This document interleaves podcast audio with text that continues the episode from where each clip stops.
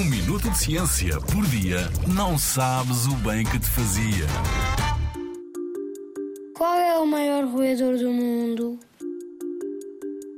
Um roedor é um animal que rói alimentos, tendo dentes especializados para o fazer, tal como os ratos e as ratazanas, por exemplo. E o maior deles todos pode ultrapassar os 60 kg e atingir 1,30 metro e 30 de comprimento. Imagina só!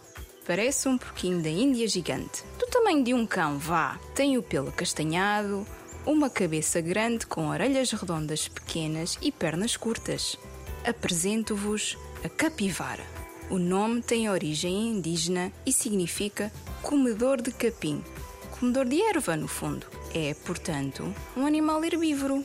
O nome científico da capivara é Hydrochoerus hydrochaeris. Difícil de pronunciar, hein? A capivara pode ser encontrada nos rios da América do Sul e vive em grupos de 10 a 30 indivíduos da mesma família.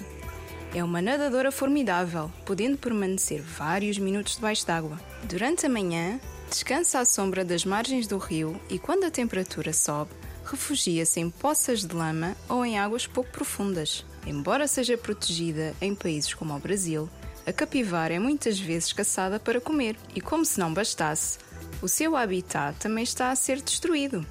Se não fizermos nada, a capivara poderá ser extinta. Vamos agir todos em conjunto para que isso não aconteça?